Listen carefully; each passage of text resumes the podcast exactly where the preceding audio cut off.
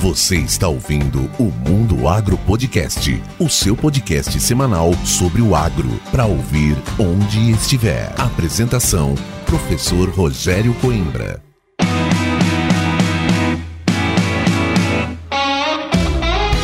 Começa agora mais um episódio do Mundo Agro Podcast, o seu podcast semanal sobre o agro para ouvir onde estiver e quando quiser. No episódio de hoje, eu, professor Rogério Coimbra, converso com o engenheiro agrônomo Bernardo Moreira Cândido. O Bernardo foi pesquisador do IAC e atualmente é pesquisador na Universidade do Missouri, em Colômbia, nos Estados Unidos. O Bernardo foi indicado ao prêmio Fundação Bung e premiado na categoria Juventude na área Inteligência Artificial e Uso das Águas no Solo. Uma história incrível de um jovem pesquisador que contribui com a agricultura no Brasil e no mundo. Você já sabe, né? Informação em primeira mão e de qualidade disponível semanalmente para você só aqui no Mundo Agro Podcast. E por falar em informação de qualidade, imagina só você ter na ponta do dedo uma série de conteúdos de altíssima qualidade para assistir e estudar e se reciclar quando quiser. É isso mesmo, na hora que você quiser. Eu estou falando da Farmflix, a Netflix do agro. Essa é uma nova parceria entre o Mundo Agro Podcast e a My Farm Agro. São mais de 55 séries com aulas teóricas e práticas, reunindo os maiores especialistas do agro do Brasil. E é claro que tem uma notícia especial para você. O meu grande amigo Antônio Jorge preparou um link especial para os ouvintes do Mundo Agro Podcast, que está aqui na descrição deste episódio. Então, assim que terminar esse bate-papo, corre lá e acesse www.farmflix.com.br/map. Farmflix tudo junto. Vai lá. E agora vamos chamar o Dr. Bernardo Cândido e conhecer um pouco sobre esse trabalho fantástico que ele vem desenvolvendo.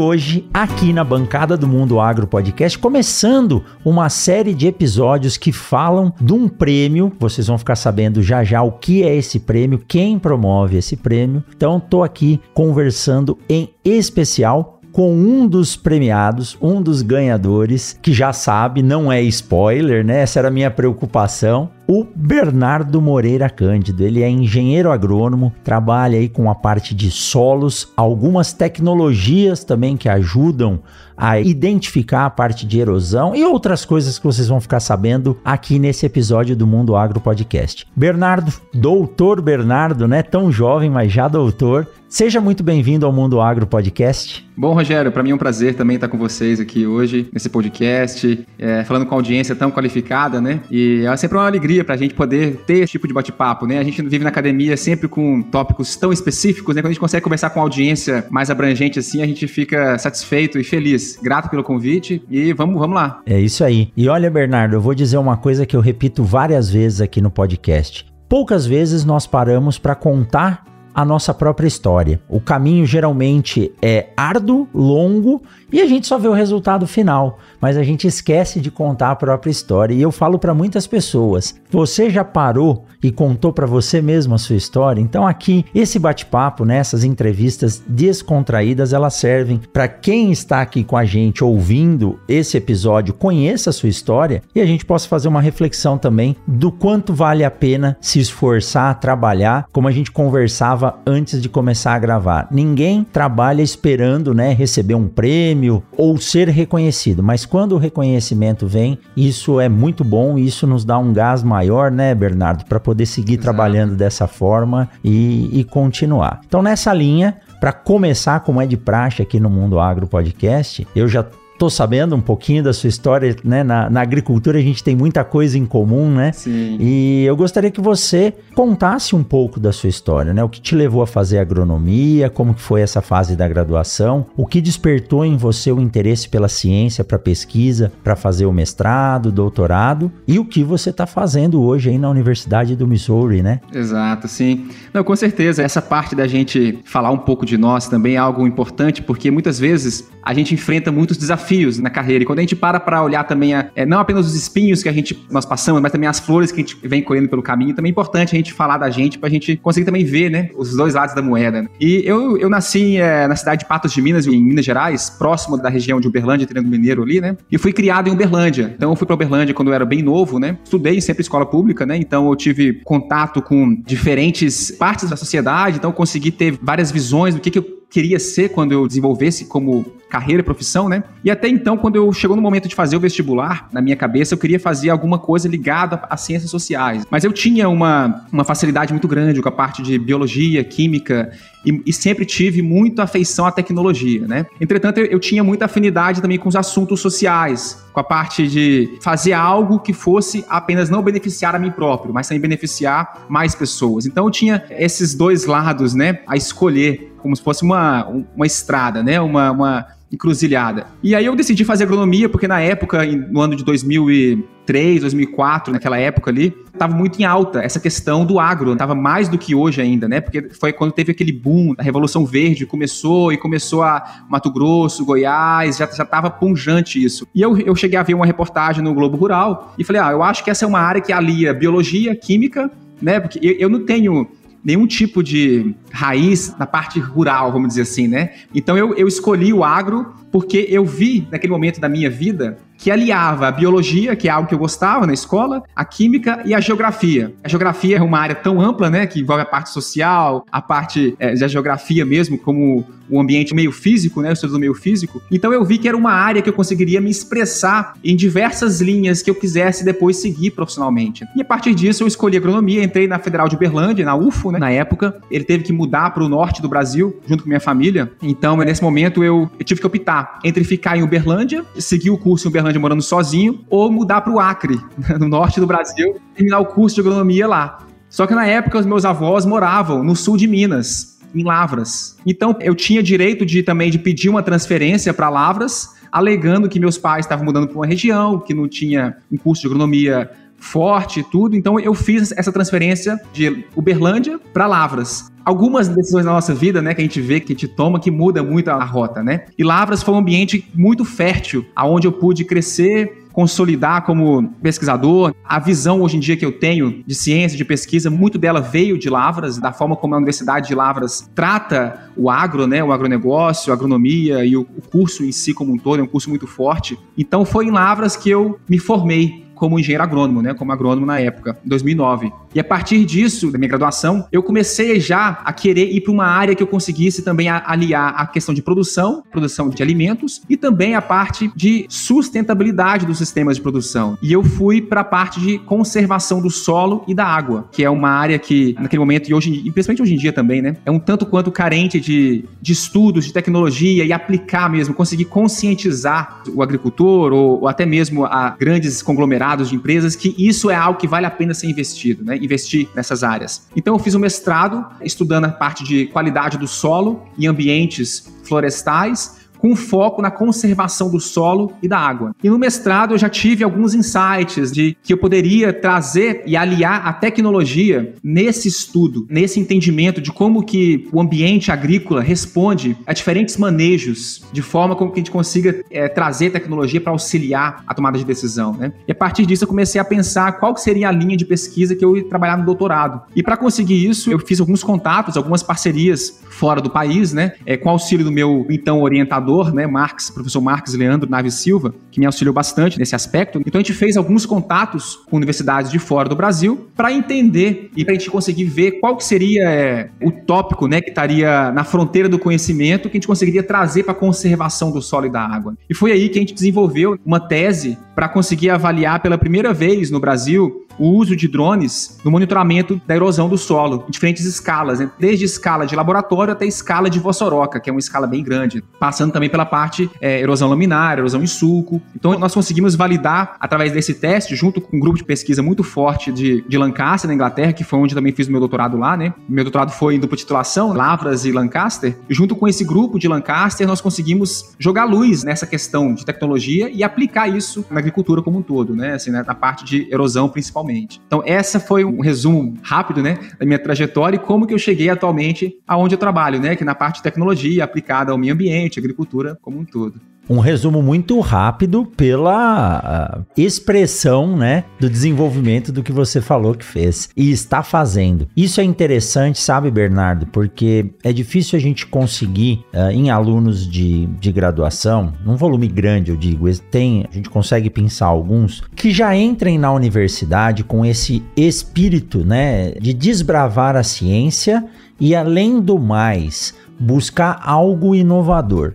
Dando aula essa semana, os alunos estavam conversando comigo as diferenças do mestrado e do doutorado, e eu dizia para eles que no mestrado você pode simplesmente reafirmar um conceito, uma tese ou um protocolo. No doutorado você é obrigado a inovar, né? Quando o aluno já vem com essa ideia de querer trabalhar, de querer desenvolver uma pesquisa, formar o seu caráter científico e ainda inovar, foi o que você fez, no mínimo você é como eu, um grande entusiasta de tecnologias, eu adoro tudo. Hoje eu descobri que o meu notebook, se eu clicar numa tecla, ele liga o celular para eu escanear um documento. Achei fantástico. Eu falei, ó, tem alguém pensando à frente do que nós, né? E o uso de drones, os processos de sensoriamento remoto. E eu lembro, viu, Bernardo, quando eu fiz a, a graduação no século passado, tô brincando, né, lá em 98, que nós utilizávamos o estereoscópio físico e a professora nos dava as fotos tiradas de avião em diferentes ângulos. E aí você colocava essas fotos com papel vegetal em cima, sobrepunha elas para dar a dimensão tridimensional e a partir dali você montava os projetos de curva de nível, de relevo, declividade. Então hoje o drone faz tudo isso sozinho. Quer dizer, o drone captura os dados, né? Eu estou navegando aqui na sua área. E depois o grande segredo é o processamento de tudo isso. Então tem dois fatores que eu quero que você aborde mais aqui com a gente. O primeiro lugar, quando você começou a estudar os processos de erosão, o que, que mais te chamou a atenção?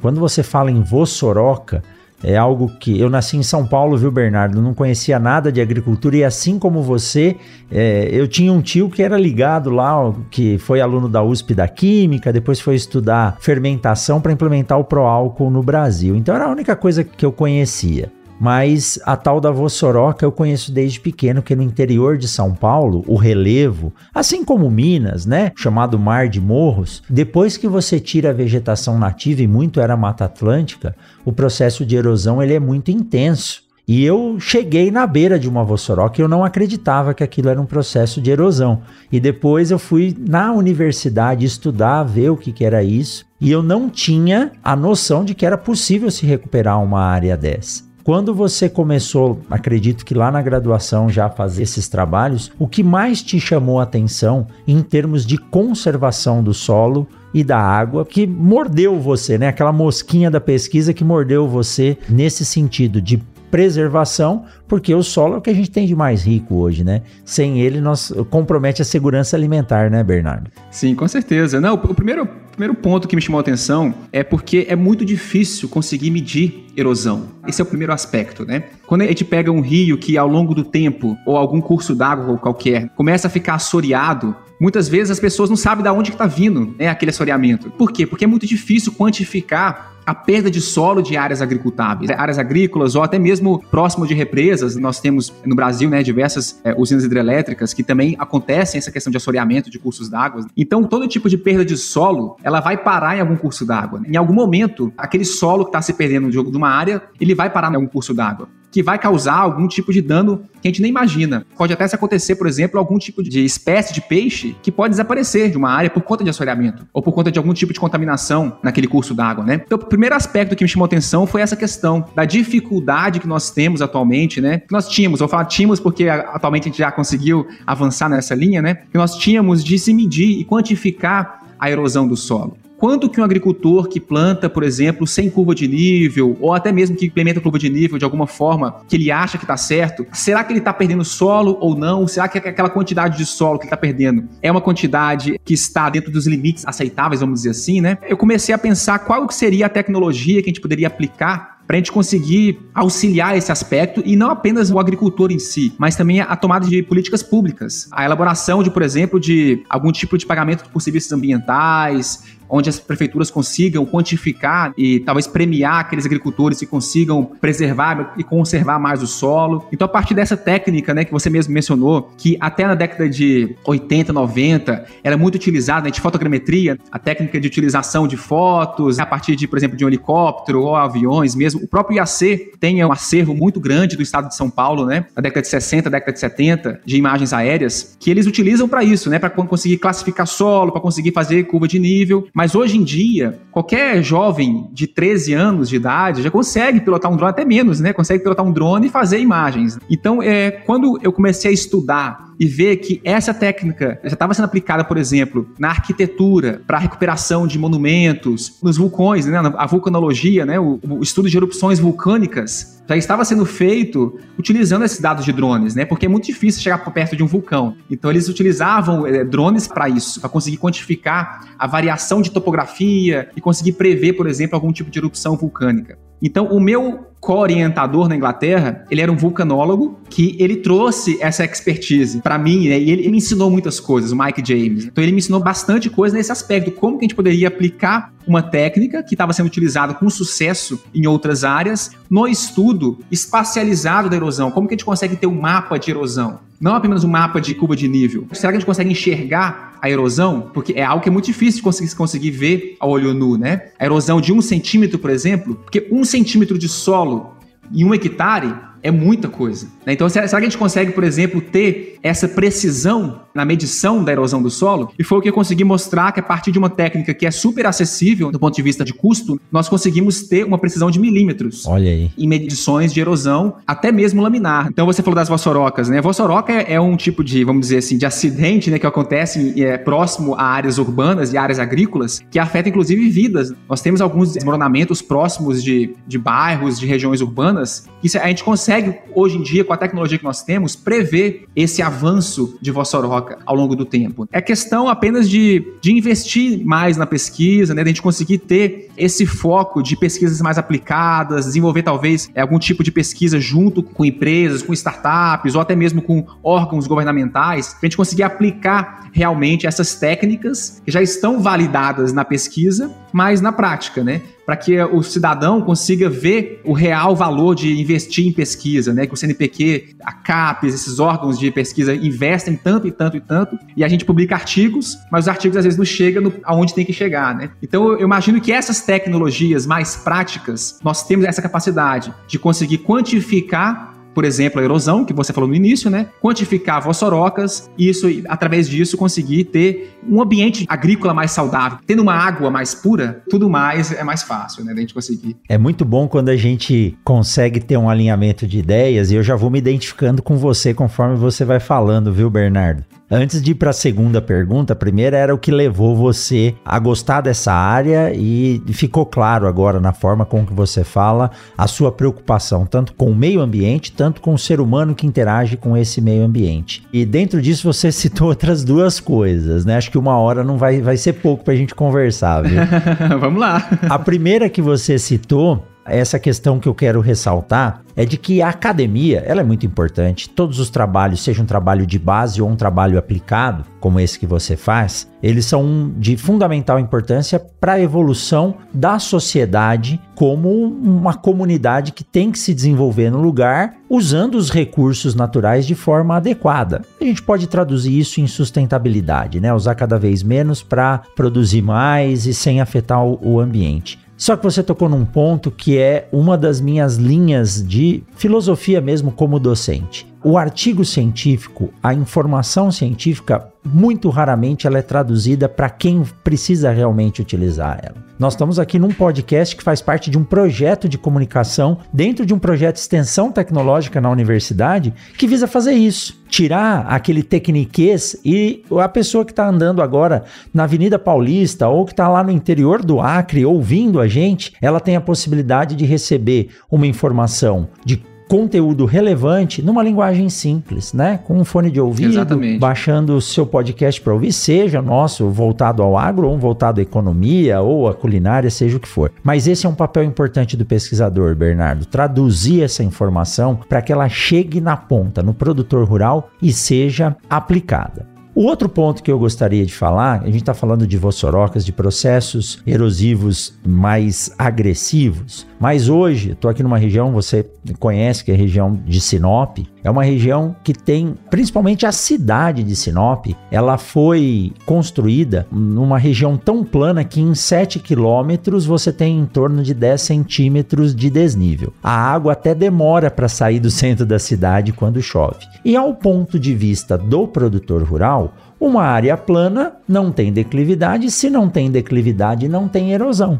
E isso, na verdade, está errado, né? Porque se eu pegar uma declividade de um centímetro, né, em 10 quilômetros, eu tenho 100 metros de desnível. Então, essa erosão laminar é aquele cupim que vai comendo o móvel sem você ver, de repente o móvel cai e você não sabe por quê, né? Então é aí que as técnicas e tecnologias novas têm que entrar e dizer, olha, nessa área nós temos que ter um sistema de contenção de enxurrada porque chove muito, né? Então a erosão laminar é aquela que nós não vemos, mas ela acaba assoreando o rio, gastando nutrientes e matéria orgânica que o produtor demora para fazer, e isso aí acaba fazendo com que o ambiente não seja propício para uma boa produção e pelo contrário, né, degrada o ambiente, né, Bernardo? Com toda certeza. Não, você mencionou dois pontos aí também que nós estamos em consonância, né, como você mesmo disse. Primeiro aspecto que você falou a respeito da comunicação do pesquisador, eu vejo que nós muitas vezes a gente reclama muito de alguns movimentos que a gente vê, às vezes, que vão contra a ciência ou algo nesse aspecto, mas nós também temos esse papel e essa responsabilidade, muitas vezes, de levar o conhecimento, como você mesmo falou, que muitas vezes estão apenas em artigos científicos, para a sociedade numa linguagem acessível. E eu dou super parabéns para você, Rogério, por esse trabalho, por esse movimento de difundir, né, não apenas a ciência, mas também é, estudos e projetos de pesquisa que estejam sendo desenvolvidos né, ao longo desse Brasilzão nosso aqui, eu imagino que isso tem um papel muito importante, porque muitas vezes as pessoas, elas têm algum tipo de questão, de dúvida, e ela não sabe que lá já foi resolvido e já está em ponto de ser aplicado, por exemplo, por algum tipo de instituição. Então, esse papel nosso, eu acho que tem que ser algo, claro que não precisa de ser algo imposto, mas é algo que tem que vir de dentro do, do pesquisador, de conseguir conversar com o produtor e conversar com a academia, né? Eu acho que isso aí faz parte desse tripé, né, de pesquisa, ensino e extensão, né, nosso que a gente trabalha diariamente. Então eu tô super, super de acordo e eu acho que isso aí eu, eu reitero. Quando eu entrei no IAC, o meu, na época, o meu supervisor, né, o Heitor Cantarella, ele me disse algo que abriu minha cabeça para isso daí, né? Ele falou, Bernardo, nós temos que, que nos fazer ser enxergado também pelo que a gente faz, pela sociedade, não apenas pelos nossos pares. Aí, a partir disso, a gente começou a conversar com, com a Rede Globo, com, com Bandeirantes, com outros meios, né, de divulgação na região de Campinas para a gente conseguir divulgar o nosso trabalho também. E isso, a partir disso, surgiu tantas oportunidades, Rogério. A gente não imagina aonde que a gente consegue chegar também a partir dessa comunicação mais informal também. Isso é um ponto. O outro aspecto que você falou a respeito da erosão laminar, eu tenho comigo que eu trabalho com erosão desde 2009, que erosão laminar é, é o tipo de erosão mais é uma das mais danosas que tem, porque ela, ela, é invisível, como você mesmo falou. Ela é silenciosa, ela acontece anualmente. Então, muitas vezes, o agricultor está perdendo ali toneladas de solo ao longo de um, dois anos, que ele não está nem vendo. E junto aquele solo está indo nutrientes, está indo, igual você falou mesmo, matéria orgânica. E a camada do horizonte A que a gente fala, né, que é o horizonte superficial do solo, que ele é praticamente é, não renovável, vamos dizer assim, né, a curto prazo. Então, se nós conseguirmos, por exemplo, ter técnicas de quantificar a espessura do solo,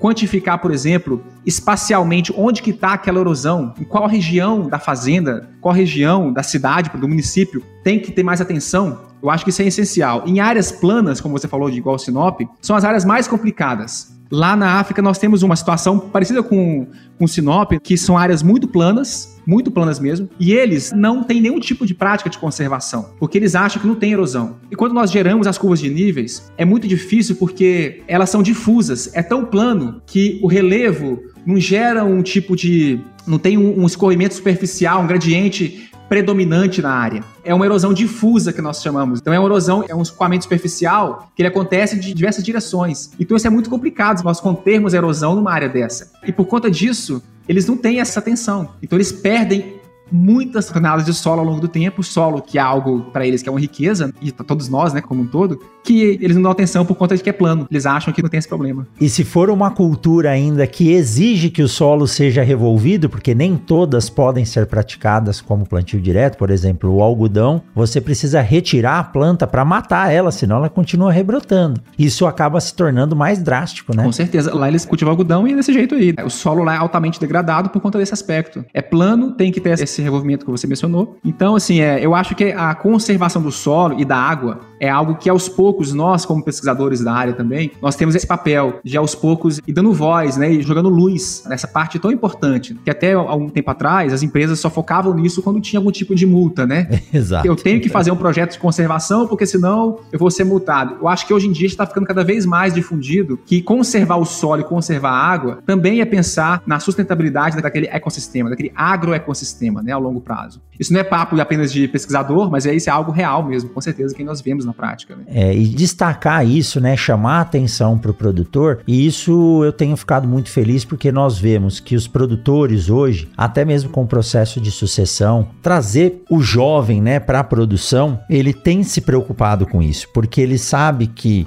os recursos não são renováveis, né, Bernardo? Nós temos que utilizar esses recursos de forma muito, mas muito prática. E o legal é que há tecnologia para isso. E aí eu vou entrar agora na parte de tecnologia antes de você nos dizer quais são as possíveis aplicações de solução para esses problemas de erosão, conservação do solo e da água, porque sem água, nós estamos gravando aqui hoje é dia 26 do 10 de 2022, início do processo de semeadura, que já estamos aqui com uma boa parte do Mato Grosso semeado, mas ainda tem algumas regiões que não choveu o suficiente. Nós estamos no final de outubro, começo de novembro. Era para ter soja aí já florescendo. Então, as coisas vão mudando, nós temos que nos adaptar, só que a gente sabe que o meio ambiente ele é resiliente. Se nós dermos a possibilidade, ele se recupera.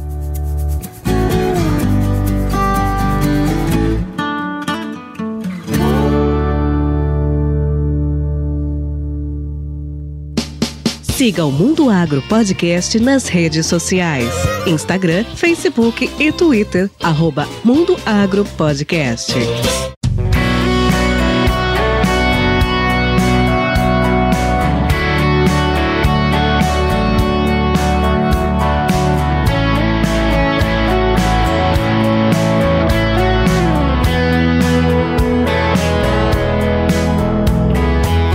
Falando em tecnologia, o legal de você estar tá na academia é que você vê horizontes com possibilidades de surgimento de tecnologias que vão ajudar o produtor a se tornar mais sustentável. E aí, vendo isso, você trouxe uma tecnologia que eu considero moderna que associa o uso dos sistemas GPS e principalmente DGPS. Hoje deve ter alguma coisa mais moderna, RTK e por aí vai. Você é o especialista. Você associou isso ao sensoriamento remoto, ou seja, alguns sensores. Depois eu quero que você me diga se você trabalha simplesmente com RGB, se é imprescindível ter uma câmera multispectral. Como que você entrou para esse lado dos vantes, Sim. dos drones, para o sensoriamento para te auxiliar nesse processo. Ainda mais se falar desse projeto que você trabalha lá na África, onde você tem áreas muito planas e eu não tenho gradiente de desnível. Aí se torna cada vez mais difícil. E não dá mais para sair com um teodolito e uma mira fazendo levantamento a campo. A gente precisa de algo mais prático e nem sempre, né, Bernardo? A imagem de satélite nos dá a resolução necessária para ter um afinamento necessário para se tornar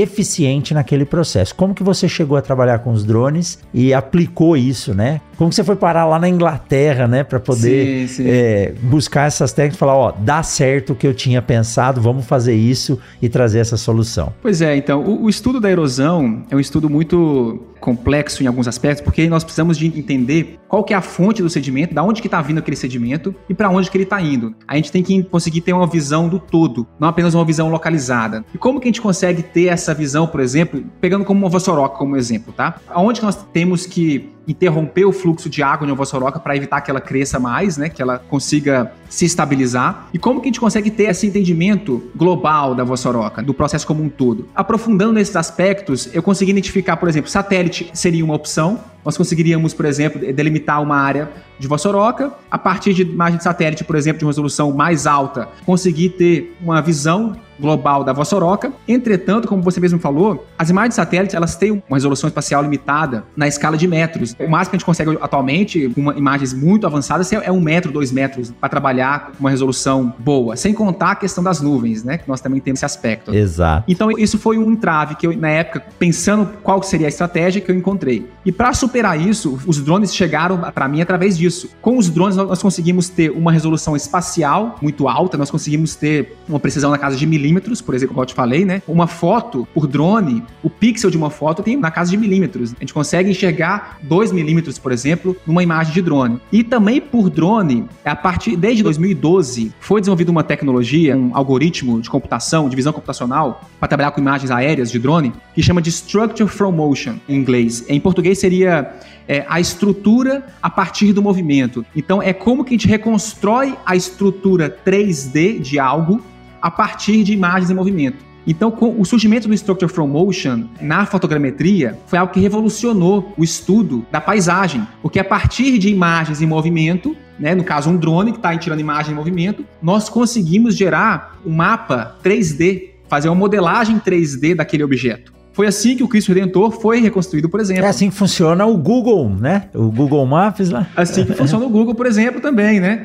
Então nós aplicamos esse algoritmo, que chama de Structure from Motion, na ciência do solo, no caso, né, na conservação do solo e da água. E a partir desse trabalho, é possível, por exemplo, nós conseguirmos ter uma visão tridimensional da vossoroca, uma precisão de milímetros. E a gente consegue ver da onde que está vindo aqueles fluxos de água e interferir, interromper para visando recuperação daquela área degradada, né? A imagem de satélite ela permite vários insights. Eu acho que o drone não vem para substituir a imagem de satélite, muito pelo contrário, ele vem para complementar o trabalho com drone, ele é mais um zoom que nós damos em alguma área específica, é um estudo de precisão mesmo, e a partir disso nós conseguimos, por exemplo, através de modelos matemáticos, extrapolar aquela área que foi mapeada com drone para uma área maior. Então os drones eles revolucionaram a forma como nós trabalhamos com dados espaciais, dados remotos, com sensores remotos, porque ele é uma plataforma super acessível atualmente. Nós temos drones de diversos tipos, né, de preços também, com certeza. Mas o drone ele, ele é uma plataforma apenas, ele não é por si só uma tecnologia final e a partir dessa plataforma que a gente consegue ter acesso a áreas de risco, ter acesso a áreas que atualmente às vezes nós não conseguimos ter acesso caminhando, vamos dizer assim, né? em áreas, por exemplo, de barragem de rejeito, de mineração, ou até mesmo áreas próximos a, a desmoronamento, né? lá em Angra dos Reis mesmo, alguns casos complicados disso, né? Que o drone consegue chegar e fazer um mapeamento de uma área, por exemplo, de risco, sem ter a necessidade da pessoa, do pescador, ter que ir lá em loco. Então é uma plataforma que ele revolucionou e atualmente hoje nós conseguimos, por exemplo, trabalhar com sensores desde o RGB. Então o sensor RGB, para quem não conhece, né, é aquele sensor que trabalha com espectro visível, né, que são as cores vermelho, verde e azul. Então a combinação dessas cores em cada pixel faz com que nós conseguimos ver o visível. É uma câmera de celular, é uma câmera comum, que é a câmera RGB que nós chamamos. Também conseguimos, por exemplo, anexar outras câmeras que têm outros espectros, por exemplo, as câmeras multiespectrais, que além do RGB, do vermelho, do verde e do azul, também tem alguns outros espectros também que refletem na vegetação e nas superfícies. Então a gente consegue ter diferentes sensores e atualmente, Rogério, também a minha linha de pesquisa está indo muito para a parte de radar, que é radar embarcado em drone. Nós temos dois sensores que são mais avançados, que é o radar e o LiDAR, né, que é o lidar também, né, que é um laser. Então, tanto o radar quanto o lidar, nós conseguimos enxergar através da vegetação. A câmera fotográfica, nós conseguimos ter uma visão, um mapa ou um entendimento da superfície de algo. Por exemplo, quem sobrevoar a floresta amazônica com a câmera RGB comum, convencional, vai conseguir enxergar a copa das árvores. Eu não sei como é que tá o diâmetro de cada árvore, não consigo enxergar o solo, não consigo enxergar, por exemplo, algum curso d'água que esteja, que esteja abaixo das copas das árvores. Mas se eu anexar, por exemplo, a um sensor RGB, colocar um LiDAR, que é um laser, esse laser eu consigo calibrar ele para ele atravessar aquela folha e bater no, no, solo, por exemplo, e nos caules de cada árvore. Então eu consigo ter um mapeamento também vertical, não apenas horizontal daquela superfície. E o radar, ele é algo que está mais na fronteira ainda, que o radar ele permite com que nós tenhamos um entendimento da subsuperfície, do subsolo. Tudo isso a partir de veículos aéreos não tripulados, né, que são os drones. Então nós conseguimos através de automação de voo, por exemplo, fazer um voo em áreas, né, um grid bem regular, fazer o mesmo voo em áreas diferentes, por exemplo, com sensores diferentes e obter informações que vão auxiliar bastante a tomada de decisão. Seria algo impensável alguns anos atrás imaginar que a gente consiga, por exemplo, ter um entendimento da profundidade efetiva do solo. Será que a gente consegue, por exemplo, quantificar a biomassa de raiz numa área agricultável? Será que a gente consegue, por exemplo, quantificar quanto de carbono, qual o teor de carbono nós temos numa área que está plantada? Não apenas na parte aérea, mas na parte também que está sob o solo? Então, isso é a fronteira do conhecimento, Rogério, né? Eu trabalhei com a parte de RGB, que é, vamos dizer assim, que é a base para gerar modelos 3D, e atualmente a minha linha de pesquisa está indo mais nessa parte, né? de trabalhar também com sensores que permitam nós entendermos no subsolo, não apenas o que está visível. É, é importante se ver aquilo que não está na frente dos nossos olhos. Você estava falando isso e eu estava procurando aqui o nome da árvore. Nessas duas últimas semanas saiu muita, muita notícia dizendo que um grupo de pesquisadores do Brasil conseguiu identificar, localizar. Eles demoraram 10 dias no meio da mata para chegar e foi encontrada a maior árvore do Brasil, que é um angelim com mais de 80 metros de altura. E provavelmente, pelo que eu li, eles usaram a associação desses três sistemas que você falou, né? A identificação por uma uma imagem visível, depois os radares e os lasers para poder medir a altura da árvore, porque você vê a copa dela e não consegue identificar. Agora, isso para o uso, para o sensoramento e para o entendimento do que está acontecendo com o solo, como a água se comporta naquela bacia hidrográfica, o porquê que ela está causando erosão, é possível ou não desviar esse curso, ou pelo contrário, o que eu acho mais importante, sabe, Bernardo? A gente fala do solo, mas o solo é a nossa grande caixa d'água. Então, nós precisamos que a água que caia sobre ele seja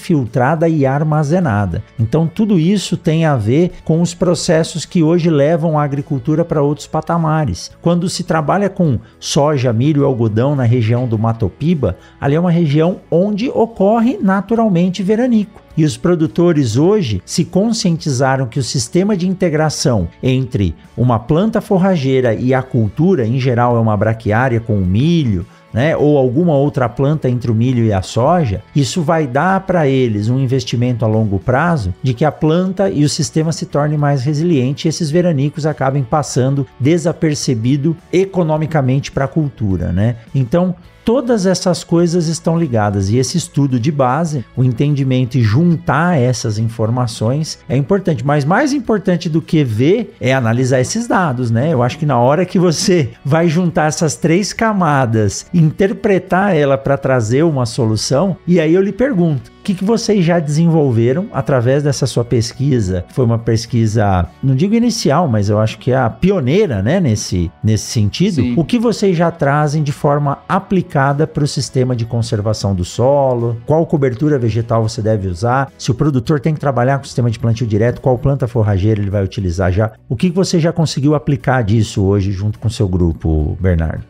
Pois é, a partir de, dessas tecnologias né, que eu mencionei anteriormente, principalmente a, a, tecnologia de uso de drones com câmeras óticas, sensores RGBs, né, vamos dizer assim, que são sensores mais acessíveis, já é possível hoje em dia, Rogério, a gente, por exemplo, ter aquele sistema de classificação de aptidão de uso da terra, isso de forma mais refinado. Então, por exemplo, já é possível nós conseguirmos fazer um sobrevoo numa área agrícola, por exemplo, e delimitar qual que é o tipo de cultura mais adequada para cada gleba, de forma mais precisa, mais acurada. E esse é um dos projetos projetos que nós estamos desenvolvendo na África, né? Desenvolver um levantamento de aptidão agrícola, de uso da terra, mais otimizado para aquela região. E para isso, os drones, né, que permitem nós termos uma visão de alta resolução de uma área, isso ajuda bastante a gente conseguir entender qual que é a cultura a ser utilizada em cada ambiente. Agora, como eu trabalho basicamente assim com desenvolvimento de tecnologias, fica a critério também das empresas também difundir isso. A tecnologia está aí, né? Agora cabe também é, ao próprio mercado também se moldando, adaptando, porque, por exemplo, essa mesma tecnologia que eu utilizei para erosão, ela também permite, por exemplo, a identificação de, de espécies daninhas em áreas de cultivo, permite a quantificação de biomassa em áreas de plantio, né? Por exemplo, de cana-de-açúcar, ou até mesmo em áreas de pomar de citros, por exemplo. Com sensores termais, é possível nós identificarmos o estresse hídrico de plantas, entender qual que é o ponto ótimo de irrigação a partir de câmeras termais. Então a tecnologia existe e está aí. Agora cabe a cada é, agricultor, a cada empresa, aplicar aquilo ali e fazer um pacote de serviços, né? É, infelizmente eu não consigo fazer todo o processo. A gente está na ponta da pesquisa e agora cabe às empresas, né, e a outros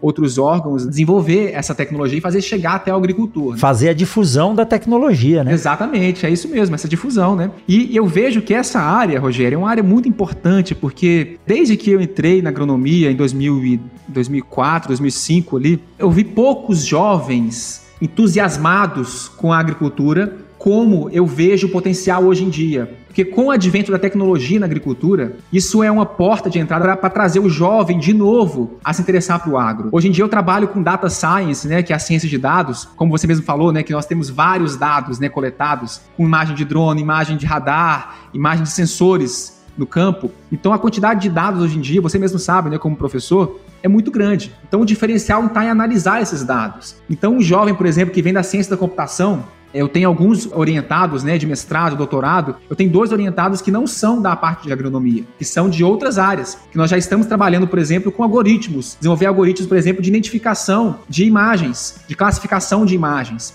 a partir de uma imagem aérea de drone, será que a gente consegue identificar o que é solo com mais precisão, o que é uma cultura já madura, o que está precisando, por exemplo, de irrigação ou de algum tipo de adubação, por exemplo. Então a gente consegue, a partir dessa integração de áreas diferentes, a gente também consegue abrir portas para os jovens entrar de novo no agro. Eu acho que isso é um, é um, link muito importante, né? Que acho que aos poucos foi se perdendo, os jovens começaram, começaram a se interessar cada vez mais por tecnologia fora do ambiente agrícola. Eu acho que agora nós temos a oportunidade também de trazer esse resgate com certeza. E isso me deixa cada vez mais entusiasmado, mas a gente precisa que esses meninos que estão na base aí também tenham essa essa gana, essa paixão que a gente tem para poder tocar e seguir isso aí. Mas Bernardo, olha, é, eu quero que você fale um pouquinho, né, sobre esse trabalho que você é, desenvolve com essa ação de preservação na África, um projeto financiado pela ONU e você está hoje como pesquisador na Universidade do Missouri, é isso? Isso. E atualmente eu estou como pesquisador nível de pós-doutorado aqui, né? Essa minha posição aqui, ela já prevê no ano que vem de transformar em pesquisador assistente. Então já é uma caminhada que eu vou naturalmente seguir aqui na pesquisa nessa parte de tecnologia também. E esse projeto que você desenvolve na África, ele é uma associação entre vários institutos de pesquisa e o foco dele é realmente a África, sim, é, é um país que ele dá muita oportunidade para que a pesquisa se desenvolva. Na maioria das vezes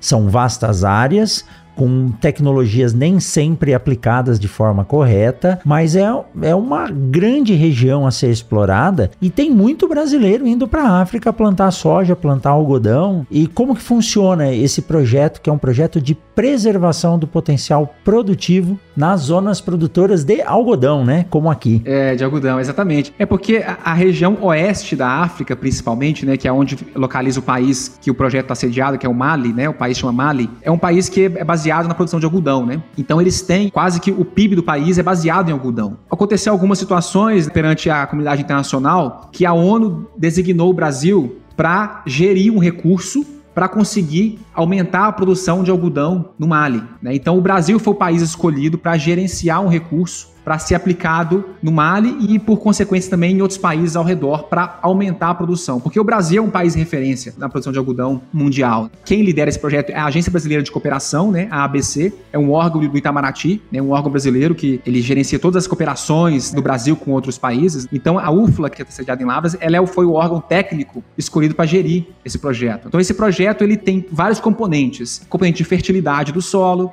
componente de pedologia, né, que é a classificação dos solos da região, e o componente de saúde e o componente de conservação do solo e da água. Né? Então, nesse componente de conservação do solo e da água, que é onde eu estou inserido, nós inserimos o componente de tecnologia para conseguir auxiliar nós a entendermos melhor o ambiente que nós estávamos inseridos ali, e também dar um treinamento e capacitação para os técnicos. Para minha surpresa, eles têm uma capacidade incrível de absorção de conhecimento, porque como eles não têm a facilidade, a abundância que nós temos aqui de conhecimento, assim, de acessibilidade, vamos dizer assim, né, na verdade, eles são muito concentrados em aprender, né? Então é sempre que eu vou para lá, Eu já fui para lá oito vezes, né, de missões assim. Então sempre que eu vou para lá, para mim é um momento de aprender com eles e também assim de a gente refletir como nós temos tanto acesso a coisas aqui, muitas vezes a gente não dá valor a algumas coisas muito simples, de acesso mesmo ao conhecimento. E lá eu pude ver que eles têm uma facilidade de aprendizado impressionante e tudo que eu passei para eles na parte de técnica, de mapeamento aéreo com drone, mapeamento da parte também de entender o ambiente que eles estão localizados, eles aprenderam de forma assim muito imediata. A gente imagina que na África, não, a gente tem que ensinar o básico. Realmente, nós fomos para lá também com esse pensamento, né? De dar a base, mas também de levar o futuro para eles, o conhecimento, o que está à fronteira. E para nossa surpresa, eles absorveram isso muito bem. A curva de aprendizado foi extremamente acelerada. Com certeza, né? com certeza. E esse projeto, ele tem um recurso para investir lá, então nós compramos alguns drones para eles. Então eles têm um drone deles lá. Eles já conseguem, por exemplo, hoje em dia, fazer os próprios levantamentos a partir dessa técnica eu te falei anteriormente, de conseguir mapear, fazer o 3D, gerar curva de nível. Então isso aí já é algo que eles conseguem fazer por si só. Eu já dei capacitações lá, então eles conseguem já fazer um estudo do meio físico, né? E por eles mesmos. Então isso é algo muito importante. E é um projeto que ele já tem três anos em andamento. Já temos alguns frutos já colhendo disso. Que bom. Porque lá eles têm um solo muito raso de petroplintita, similar aos solos aqui do Tocantins, do, do sudeste aqui, do, do centro-oeste brasileiro ali, dos tabuleiros costeiros ali, que são solos muito rasos. E quando chove, o pouco de chuva que cai, escoa. E como eles não têm nenhum tipo de medida de conservação do solo, gera um ambiente ali que é muito ruim para a agricultura e para a saúde deles, né? Porque fica aquele lamaçal, aquele ambiente inóspito para viver. Então, com as nossas práticas de conservação, de mapeamento, nós estamos conseguindo já auxiliar bastante as comunidades locais. Então, isso é um exemplo, Rogério, de que a tecnologia ela não precisa de estar só refém dos grandes centros. Nós conseguimos, a partir dessa integração da ciência com a sociedade, levar a tecnologia da ponta da universidade até onde mais precisa. E às vezes, como diz aquela frase, o bater de asa de borboleta de um lado do globo, né, gera um furacão do outro lado. Então, às vezes, algo que é muito pequeno pra gente aqui, para eles, é algo muito grande. Não só para eles, mas no Brasil nós temos Áfricas no Brasil também, né? Muitas, muitas, muitas.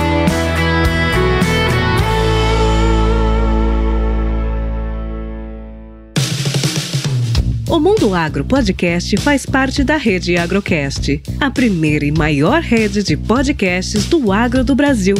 Acesse www.redeagrocast.com.br.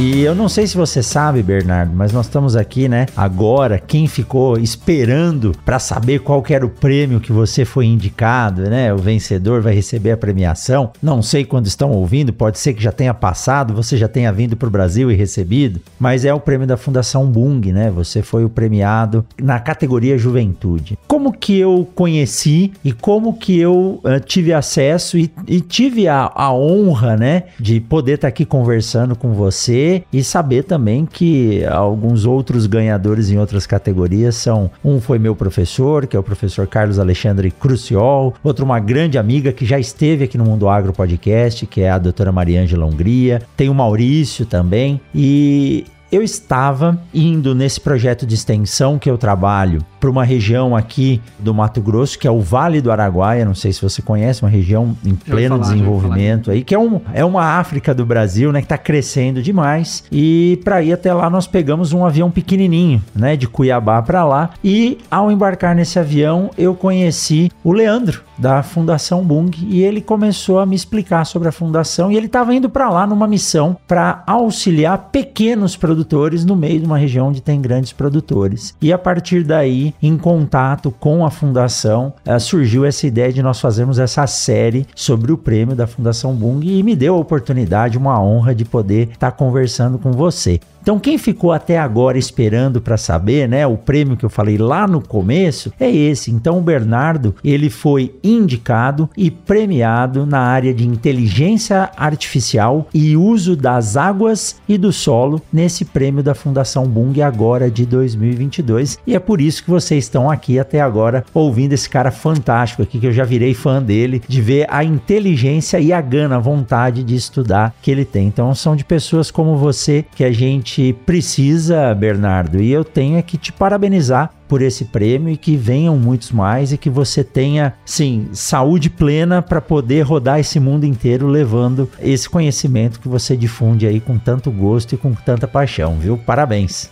Grato pelas gentis e carinhosas palavras, viu, Rogério? E, assim, essa premiação, qualquer premiação na nossa carreira acadêmica, né, que nós recebemos, ou algum tipo de reconhecimento, na verdade, assim, dá força pra gente continuar, porque é uma carreira um tanto quanto solitária, né? Muitas vezes a gente fica é com a nossa família mesmo, é com os nossos desafios diários, né? Porque nós não temos nenhum tipo de audiência grande, né? Então, assim, é um tipo de trabalho um tanto quanto solitário. E quando a gente vê esse tipo de reconhecimento, pra gente é muito gratificante, porque é reconhecimento dos pares, né? É uma premiação que não é uma premiação, é, por exemplo, de internet ou uma votação pública convencional. É um reconhecimento dos pares. Então isso para mim é deixa muito honrado de ter sido agraciado, né, com essa premiação. E assim é um, um conselho que eu deixo para os jovens, sabe? Porque muitas vezes a gente não consegue ver um horizonte um palmo à frente dos nossos olhos. A gente começa uma caminhada, muitas vezes aquele caminho que a gente escolhe é um caminho que a gente não consegue enxergar muito aonde que vai dar, mas eu digo por mim, né, a minha caminhada assim, na minha vida, eu sempre busquei estar com pessoas pelo menos iguais ou então melhores do que eu no aspecto de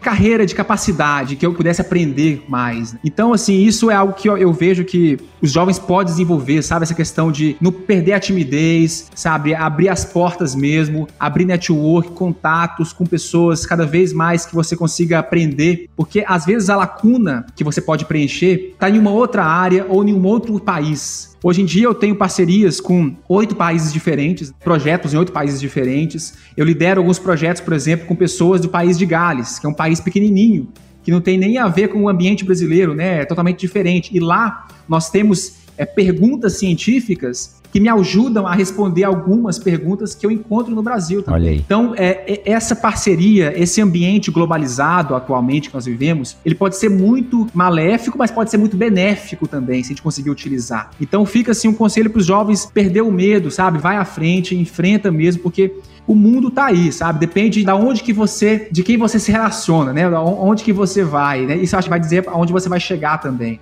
não tenham medo, sabe? Porque o caminho é esse mesmo, a gente constrói, né? Eu, eu vim de escola pública também, né? Não tive nenhum tipo de privilégio, vamos dizer assim, maior quando eu era mais, mais jovem.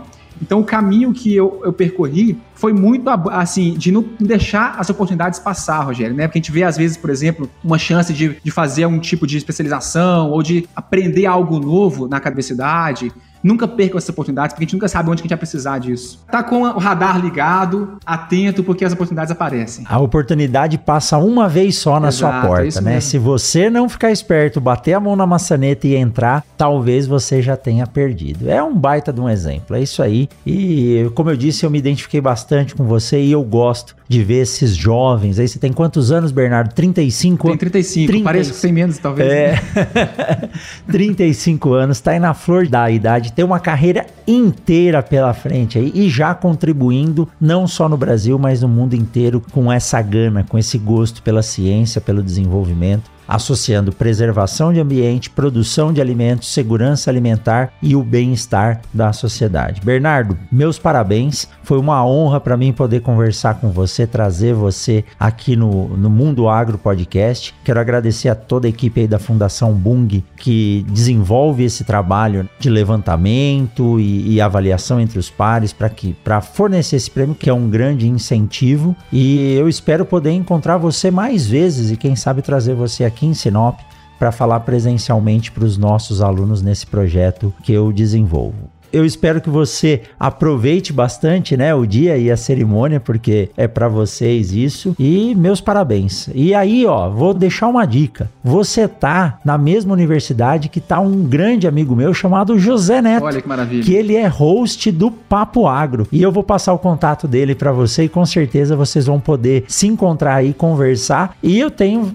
ó, não vou prever aqui, mas com certeza você vai bater um papo com ele lá e poder contar essa história também no Papo Agro Agro Podcast, que faz parte da rede Agrocast, que é uma rede de podcasts do agro aqui do Brasil. Com certeza, Rogério, grato pela, mais uma vez pela oportunidade e assim, não deixe esse movimento parar, porque isso é muito importante, viu? Para a comunidade acadêmica, para a comunidade como um todo, né? E para os jovens também ter acesso ao que está acontecendo no mundo agro, né? Acho que isso é muito, muito legal, muito bacana esse movimento. Um abraço a toda a sua audiência e pode contar comigo para futuros projetos aí, futuras participações também. Estou à disposição. Com certeza, Bernardo. Muito obrigado, Bernardo. E para você que ficou com a gente até agora, eu tenho certeza que saiu daqui, ó, animado para poder correr atrás de pesquisa e desenvolvimento, e é isso que a gente precisa. Bernardo, muito obrigado, um forte abraço para você e a gente se encontra na semana que vem em mais um episódio do Mundo Agro Podcast. Até mais, tchau, tchau. Um abraço, pessoal, tchau, tchau.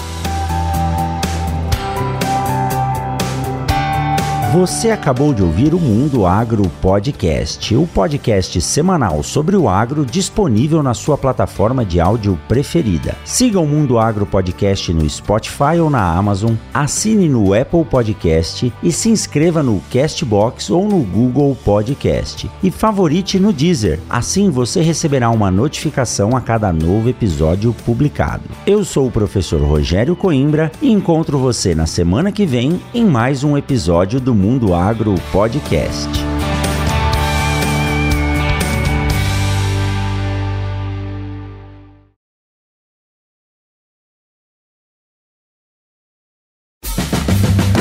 Você ouviu o Mundo Agro Podcast. Informações, novidades e muito mais. Mundo Agro Podcast para ouvir onde estiver.